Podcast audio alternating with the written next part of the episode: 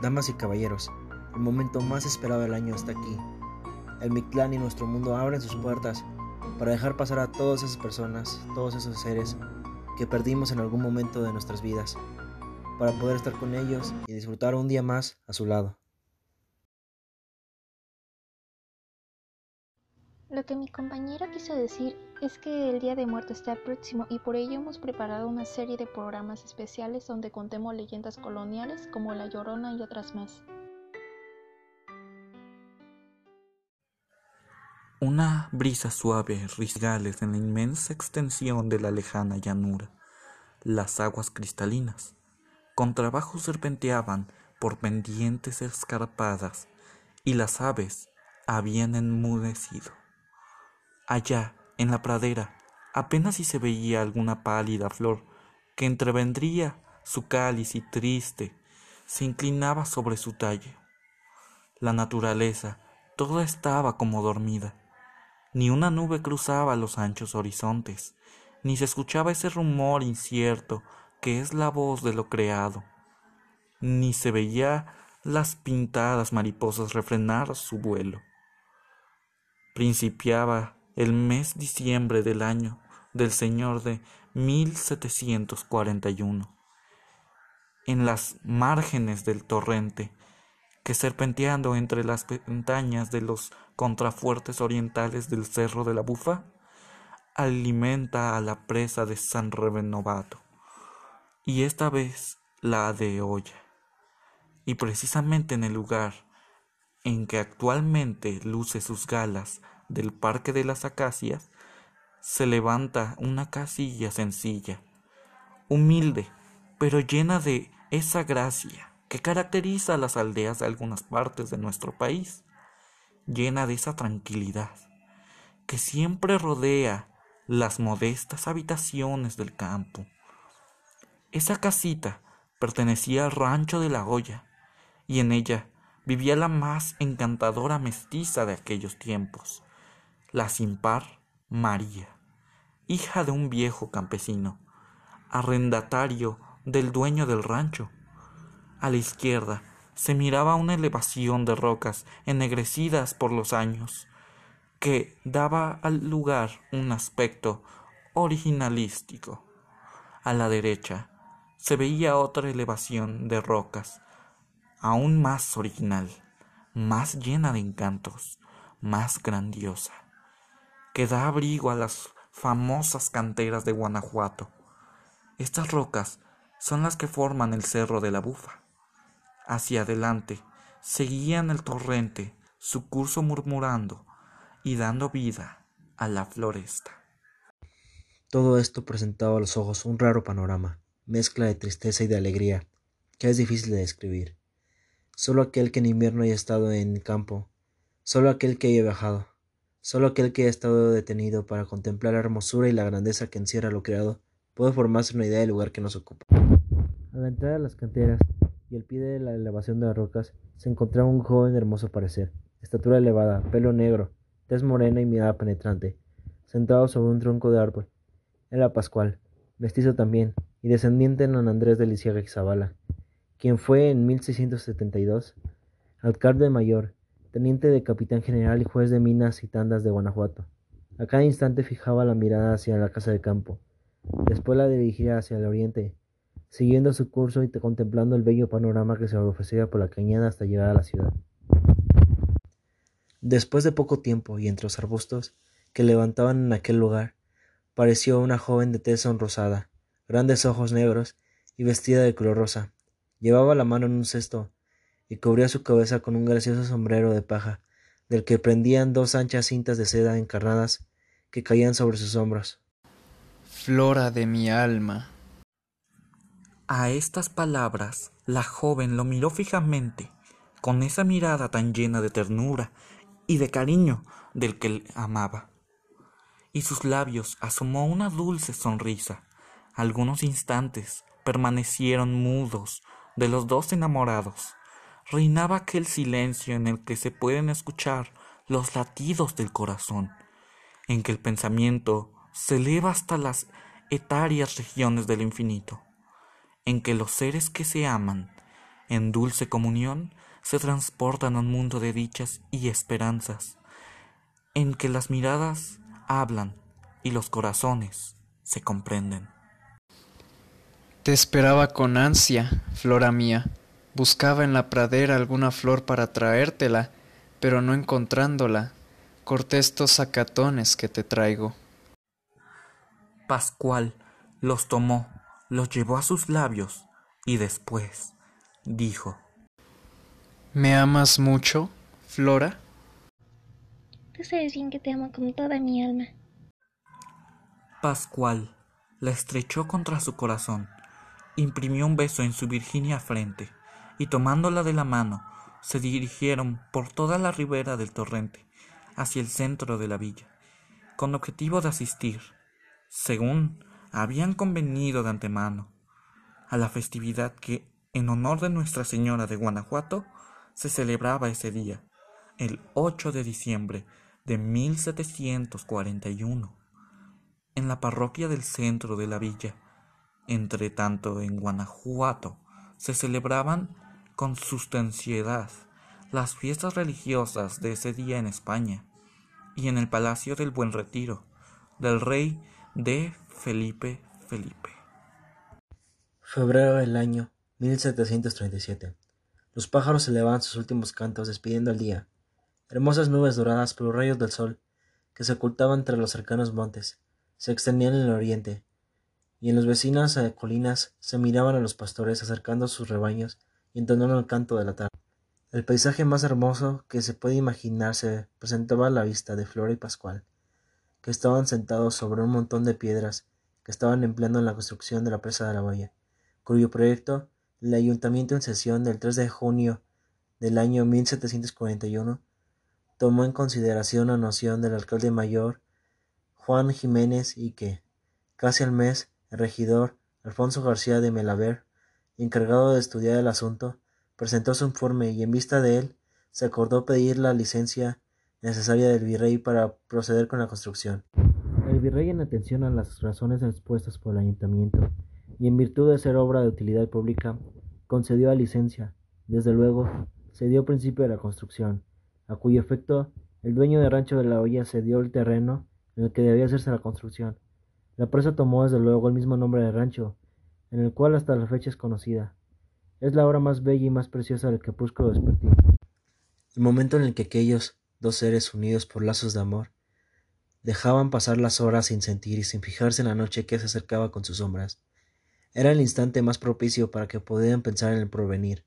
Sin duda por eso Pascual, teniendo la mirada fija en Flora, la contemplaba con toda la ternura del que cree adora. Mas, sin embargo, de la inmensa felicidad que se siente junto al objeto amado, Pascual estaba pensativo y triste, y no pudo ocultar las lágrimas que se le escaparon de sus ojos. ¿Lloras? Le preguntó Flora estrechándolo contra su corazón. ¿Por qué lloras, Pascual de mi alma? ¿Por qué tus ojos vierten llanto? ¿No crees en mi amor? ¿Es que no sabes que te quiero mucho? No, tú no debes llorar porque tus lágrimas me hacen sufrir y me hacen creer que algo malo te pasa y que eso tú no me lo ocultas. ¿Por qué lloras? Ay, Flora, es tanto lo que siento, es tanto lo que pienso que sería difícil decírtelo todo. ¿Que no me tienes confianza? Dime, ¿por qué lloras? ¿Qué te pasa? Dímelo todo. Te lo ruego por nuestro amor, por el cariño que nos une. B. Expedía el título de muy noble y muy leal ciudad a la hasta entonces bien voy a decírtelo. Tú sabes que nada te oculto. Levantémonos y siguiendo el torrente te diré lo que siento y lo que pienso. Los dos amantes cogidos del brazo, emprendieron la marcha por la vereda que se había formado para comunicar la presa con la población y en dirección a la casa de Flora. Así como veo, dijo Pascual, en estos momentos morir el día y llegar la noche, y buscar los pájaros a su nido. Así creo que tal vez algún día llegues a olvidarme y con tu olvido mueran para siempre todas mis esperanzas y que entonces cruzaré estos campos triste y solitario.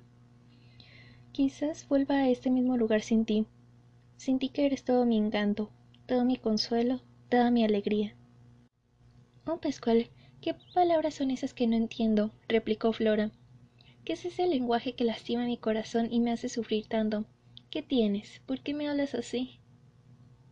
Tú no me amas. Tú me ofendes porque dudas de mi amor y por eso te expresas de esa manera. ¿No sabes bien que te quiero? Que te he dado toda mi vida, todo mi corazón, toda mi alma. ¿No sabes que es tuyo mi amor y mi cariño? ¿No ves que vengo ansiosa y contenta?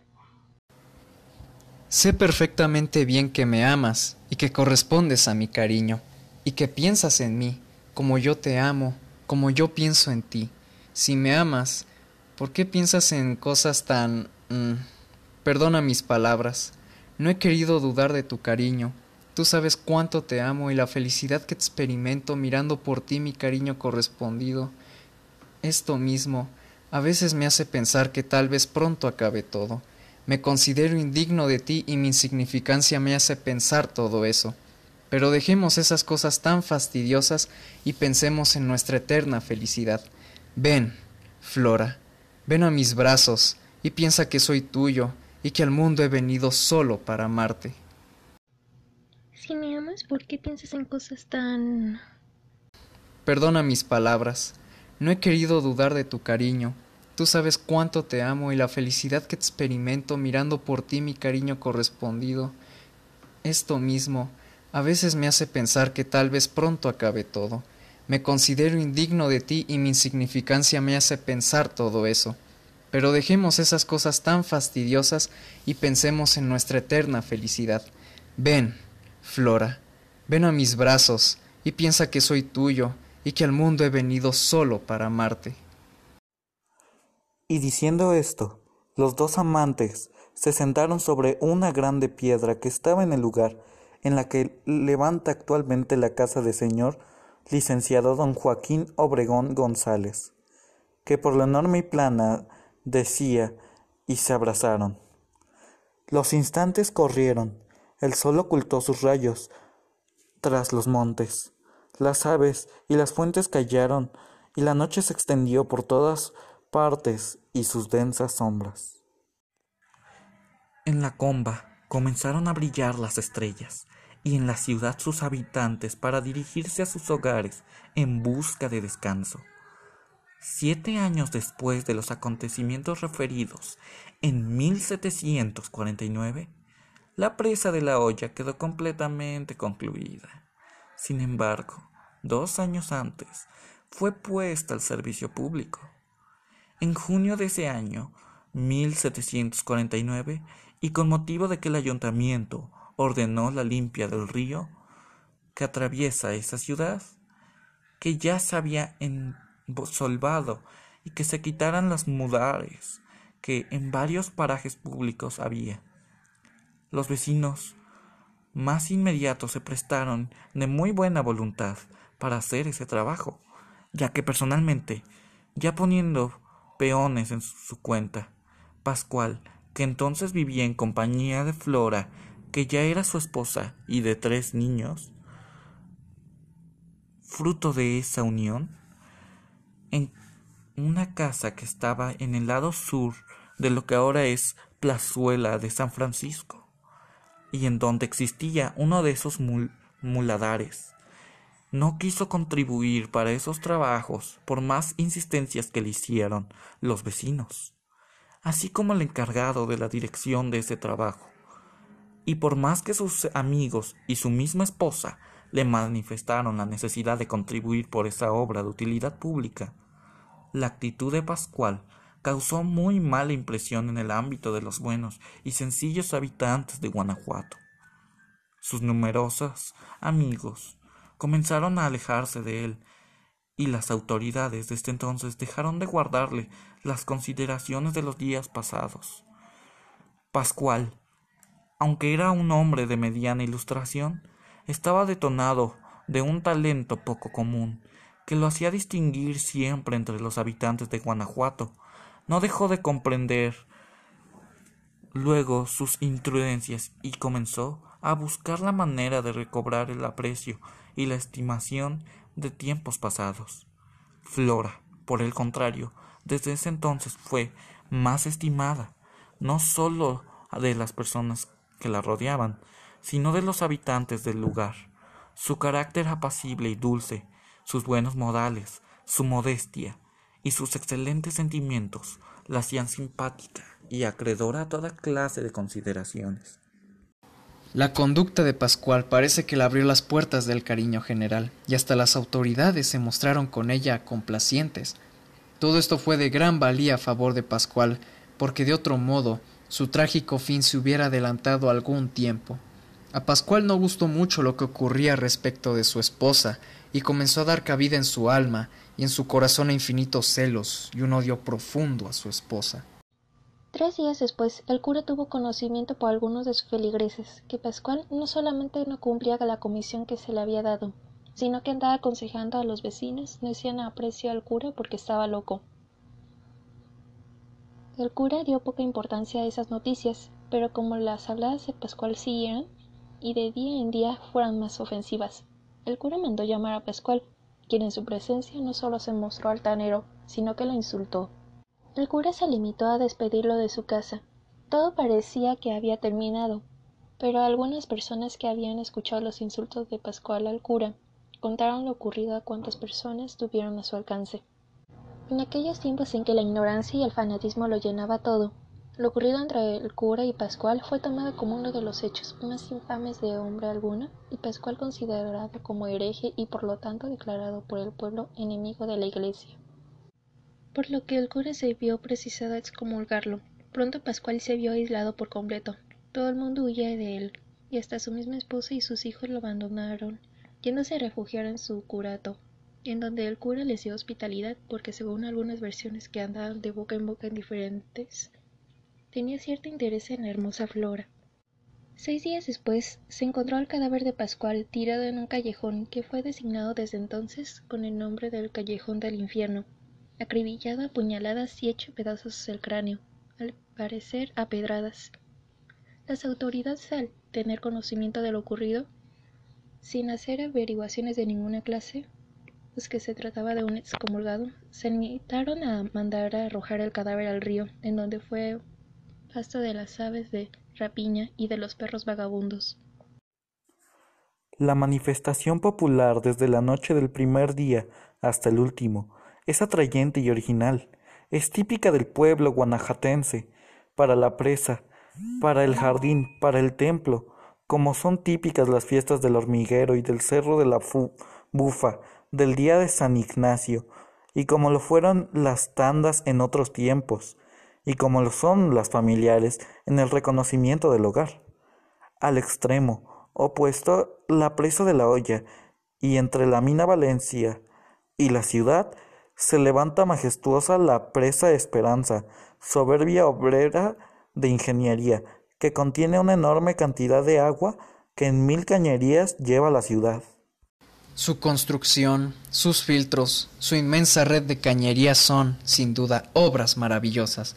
Su importancia para la ciudad es mayor que la de la presa de la olla, pero nunca tendrá el mérito de esta, porque ésta ha dado vida a la flora y a la fauna de Guanajuato, ha madurado las mieses y los frutos de los campos y de los árboles, ha mitigado la sed del hombre, ha dado impulso a la industria y a las artes, ha sido cual otra peña de Moisés, dejando escapar su cristalino líquido, para alivio de la tierra y de los hombres y para glorificación de la divinidad. Por eso la presa de la olla es la madre querida de Guanajuato, y para esa madre sus hijos le han levantado su jardín y su templo, y le ofrecen anualmente, como manifestación clara de su cariño, soberbias fiestas populares. Guanajuato, al igual que otros pueblos coloniales, como por ejemplo Morelia, goza de un gran repertorio de espantos acumulados en el sabor popular. Me llena de orgullo poder relatarles una historia de mi estado natal. Como lugareño te puedo decir que la presa de Oloya es un lugar lleno de misticismo e historias increíbles. Ah, ¿sí? A ver, cuéntanos más historias sobre este charco tan famoso. Ah, ¿sí? A ver, cuéntanos más historias sobre este charco tan famoso. Mira, primero que nada, la presa de Oloya no es un simple charco. Fue construida con el propósito de brindarle agua a toda la ciudad fácilmente. Sí, claro, porque antiguamente no se contaban con los sistemas hidráulicos actuales, de lo que tanto batallamos, pero no sabíamos valorarlos. ¿Se imagina no tener agua ni siquiera para tomar? Debe de ser horrible. Bueno, me parece que ya platicaron mucho, amigos. Yo quiero escuchar las leyendas. Ya, Alexa, ya, relájate. A eso iba, mira. Bueno, mi abuelita me contaba que todas las presas del estado estaban conectadas como puntos rituales para las brujas donde se hacía magia negra y ofrecían niños incautos como sacrificio al diablo, y así mantenerse jóvenes para siempre. Una locura, ¿no lo crees? Eso sí es turbio, jóvenes. Yo pensaba que el coco era una táctica sucia del gobierno de los Estados Unidos mexicanos ajenos a fines de lucros que no se establecieron en el programa para hacer que nos portemos bien. ¿Qué acabo de leer? No sé, imagínate, toda la infancia escuchando esas historias. O te portabas bien o te portabas bien, no había de otra. Porque te dejaban traumado pensando que en la noche iría por ti igual Catrín, o la Llorona, o algún otro monstruo, o una carreta de oro jalada por sabuesos del diablo, o el mismísimo diablo, imagínate. Mira, incluso también se decía de esa presa que todas las almas de los ahogados penaban intentando llevarse consigo a los incautos que pasen por ahí, solos para que mueran ahogados igual que ellos. Me encanta escuchar una buena historia de terror por la tarde. No hay nada mejor para mantenerme alerta. Estaría horas escuchando historias así, pero se nos acabó el tiempo. Nos vemos la próxima semana con una leyenda de Morelia. Adiós.